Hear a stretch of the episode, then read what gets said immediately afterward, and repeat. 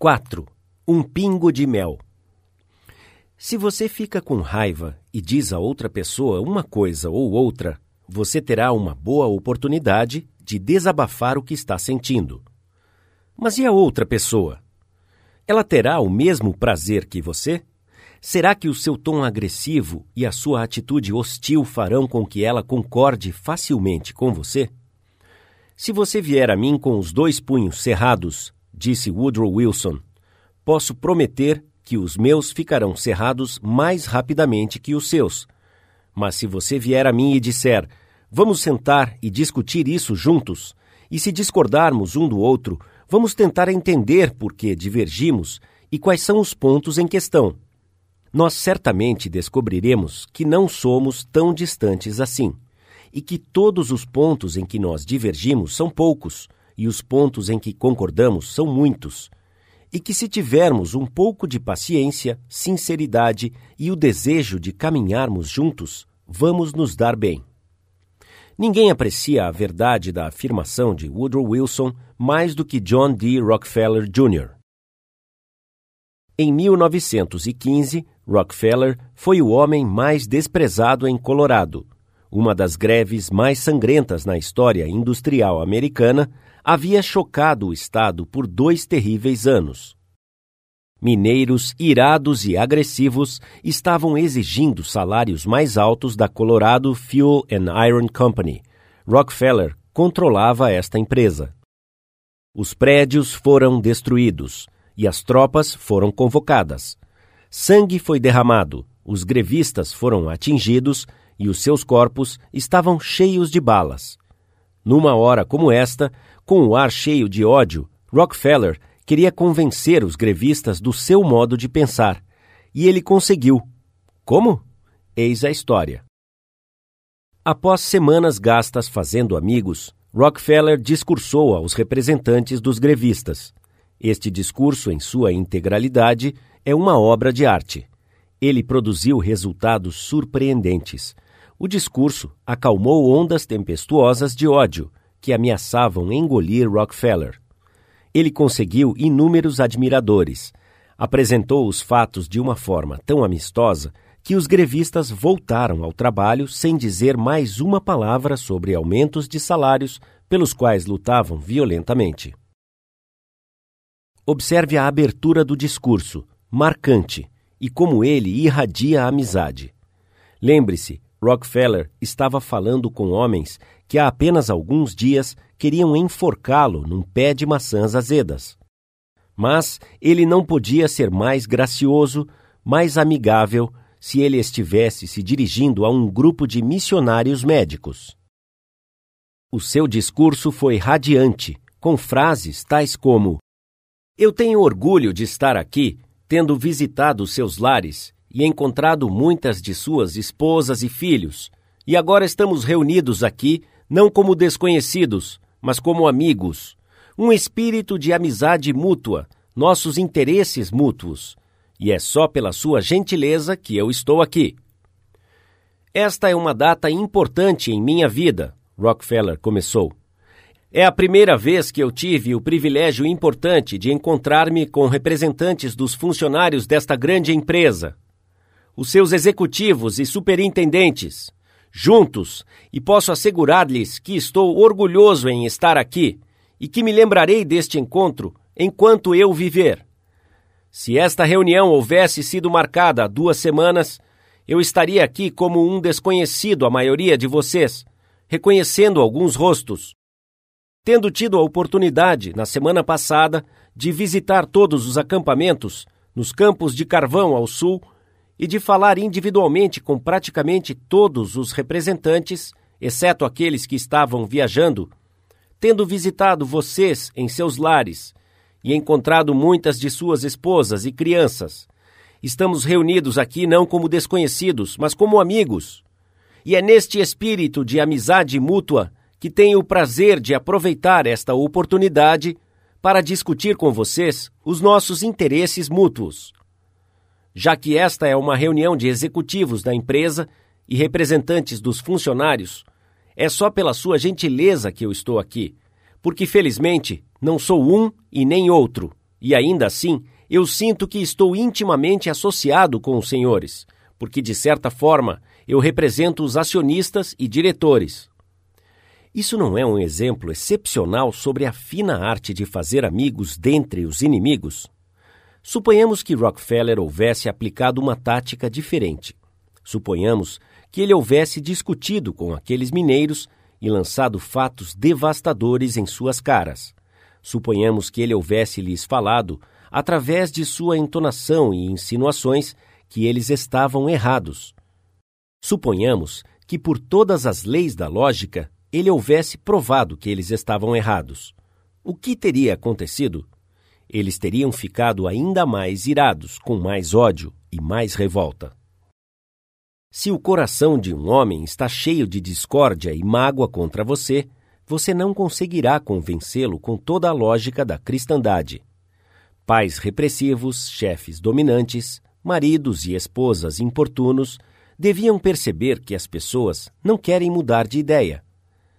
Elas não podem ser forçadas ou obrigadas a concordar comigo ou com você.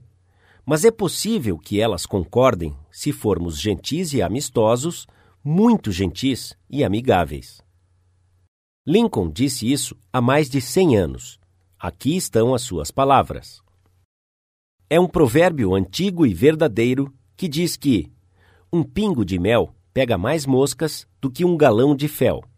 Então, se você quer conseguir convencer um homem à sua causa, primeiro convença-o que você é seu amigo sincero. Portanto, um pingo de mel é o que conquista o seu coração. Que não importa o que disser, é o caminho mais curto à sua razão. Homens e mulheres de negócios aprenderam que vale a pena ser amigável com os grevistas. Por exemplo, quando 2.500 funcionários da montadora White Motor Company fizeram greve por salários mais altos e a organização de um sindicato de sua classe, Robert F. Black, o então presidente da empresa, manteve a calma e não condenou, ameaçou ou falou sobre tirania e comunistas. Na verdade, ele elogiou os grevistas.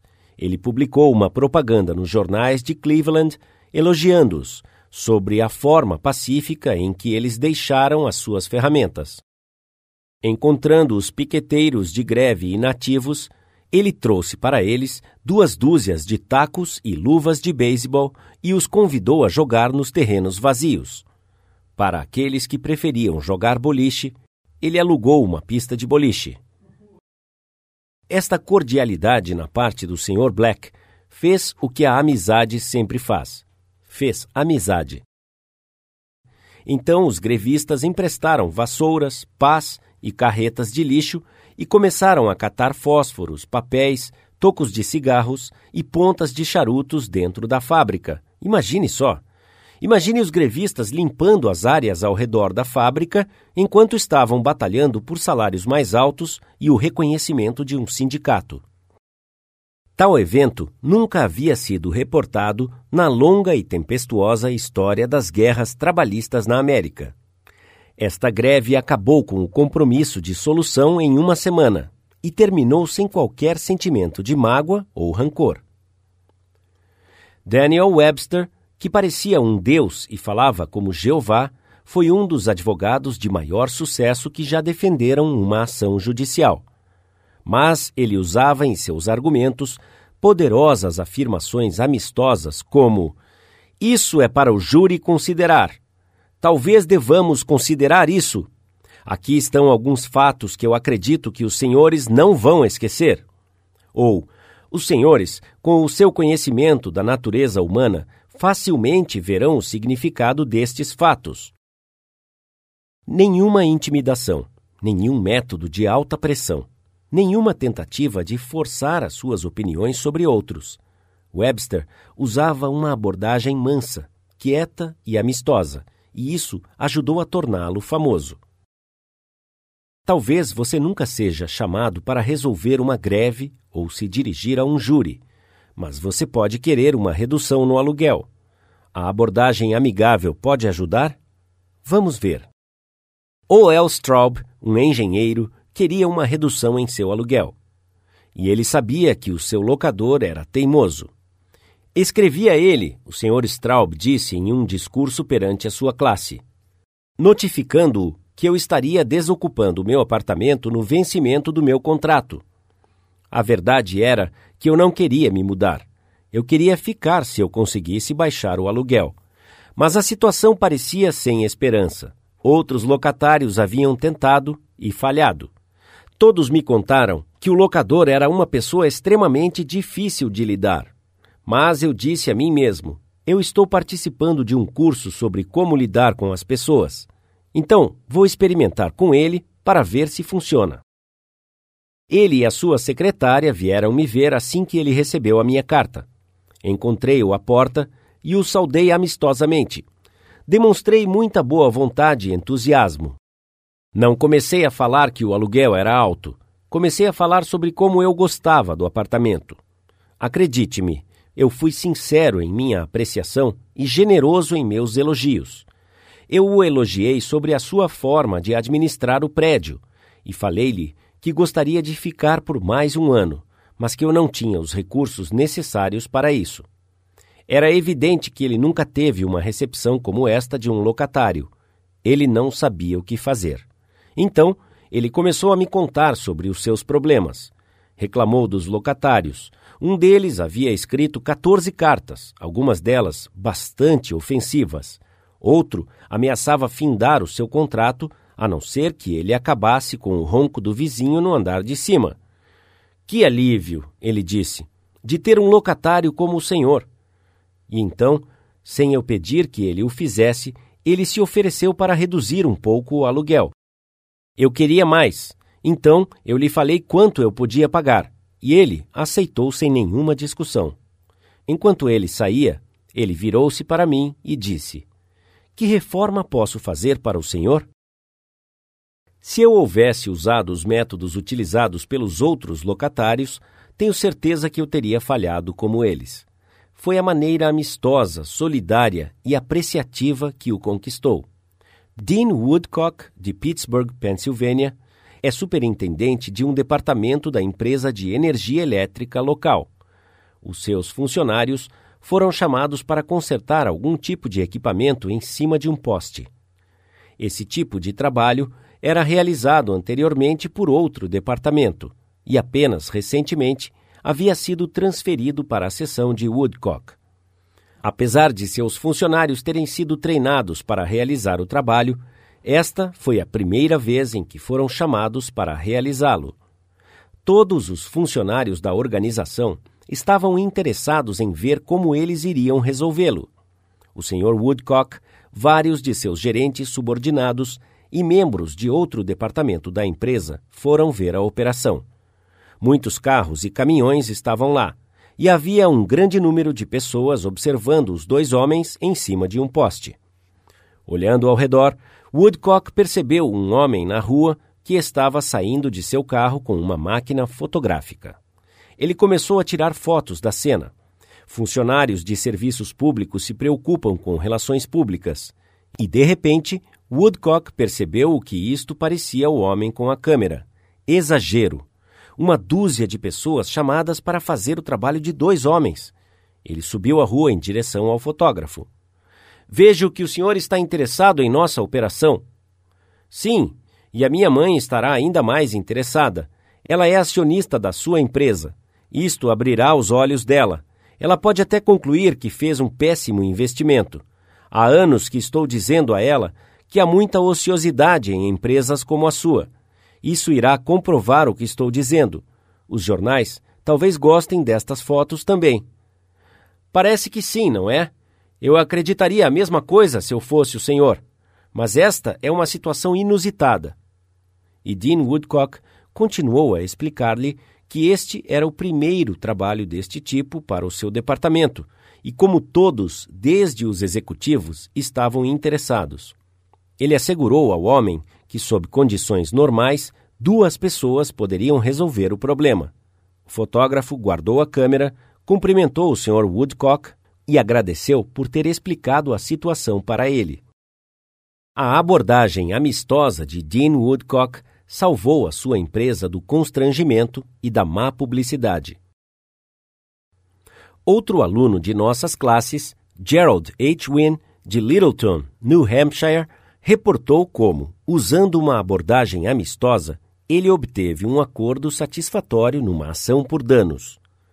No início da primavera, ele reportou, antes do chão estar descongelado do gelo do inverno, houve uma forte chuva, uma tempestade fora do comum, e a água, que normalmente cairia em canais próximos e nos ralos especiais ao longo da rua, tomou um novo rumo em direção a um terreno onde eu tinha acabado de construir uma casa. Sem nenhuma possibilidade de escorrer, a pressão da água aumentou em torno da fundação da casa. A água forçou-se sob o piso de concreto do porão, causando sua explosão, e o porão encheu-se de água. Isso estragou o gás de combustão e o aquecedor de água quente. O custo de reparo deste dano foi de mais de 2 mil dólares. Eu não tinha nenhum seguro para cobrir este tipo de dano. Entretanto, logo descobri que o proprietário da subdivisão, por negligência, não havia colocado um ralo especial de tempestade que poderia ter evitado este problema. Eu marquei um horário para vê-lo. Durante a viagem de 25 milhas ao seu escritório, eu revisei cuidadosamente a situação e, recordando os princípios que havia aprendido neste curso, eu decidi que demonstrar a minha ira não iria adiantar nada. Quando eu cheguei, fiquei bem calmo e comecei a contar-lhe sobre as minhas férias às Antilhas. Então, quando eu senti que a hora havia chegado, mencionei o pequeno problema dos danos de água. Ele concordou em fazer a sua parte para reparar o problema. Alguns dias depois, ele me ligou e disse que pagaria pelos danos e também colocaria um ralo especial de tempestade para evitar que a mesma coisa acontecesse no futuro. Mesmo sendo a culpa do proprietário da subdivisão, se eu não tivesse começado de uma forma amigável, haveria muita dificuldade em conseguir que ele concordasse com o prejuízo total. Anos atrás, quando eu era um menino que andava descalço pela floresta em direção a uma escola pública no noroeste de Missouri, eu li uma fábula sobre o sol e o vento. Eles brigavam sobre quem era o mais forte, e o vento disse: Eu provarei que eu sou. Está vendo aquele velho lá embaixo de casaco? Aposto que eu consigo tirar o casaco mais rápido que você. Então o sol se escondeu atrás de uma nuvem e o vento soprou até quase tornar-se um tornado. Mas quanto mais soprava, mais o velho agarrava-se ao casaco. Finalmente o vento se acalmou e desistiu. E então o sol saiu de trás das nuvens e sorriu gentilmente ao velho. Logo, ele limpou a testa e tirou o seu casaco. O sol disse ao vento que a gentileza e a amizade são sempre mais fortes do que a fúria e a força. O uso da gentileza e da amizade é demonstrado dia após dia por pessoas que aprenderam que um pingo de mel pega mais moscas do que um galão de fel. F. Gale Connor, de Lutherville, Maryland, provou isto quando ele teve que levar o seu carro de apenas quatro meses ao departamento de manutenção de uma concessionária pela terceira vez. Ele falou à nossa classe. Era aparente que falar, tentar convencer e gritar com o gerente de manutenção não levaria a uma solução satisfatória para os meus problemas. Eu andei para o showroom e perguntei pelo proprietário da concessionária, o Sr. White. Após uma pequena espera, fui convidado à sala do Sr. White. Eu me apresentei e expliquei-lhe que eu havia comprado o meu carro de sua concessionária por causa de recomendações de meus amigos que haviam comprado dele. Eles haviam me contado que os seus preços eram bastante acessíveis e o seu atendimento era excelente. Ele sorriu com satisfação ao ouvir-me. Então eu contei o problema que eu estava tendo com o departamento de manutenção Pensei que o senhor devia saber de qualquer situação que poderia denegrir a sua boa reputação, eu acrescentei. Ele me agradeceu por ter lhe informado e assegurou que o meu problema seria resolvido. Ele não apenas se envolveu pessoalmente, mas emprestou-me o seu carro enquanto o meu estava sendo consertado. Esopo foi um escravo grego que viveu na corte de Croeso e criou fábulas imortais 600 anos antes de Cristo. Mas as verdades que ele ensinou sobre a natureza humana são tão verdadeiras em Boston e Birmingham quanto eram 26 séculos atrás em Atenas. O sol pode fazê-lo tirar o casaco mais rapidamente do que o vento. A gentileza, a abordagem amistosa e a apreciação podem fazer as pessoas mudarem de ideia mais prontamente do que todo o barulho e tempestades do mundo. Lembre-se do que Lincoln disse: um pingo de mel pega mais moscas do que um galão de fel. Princípio 4. Inicie de forma amigável.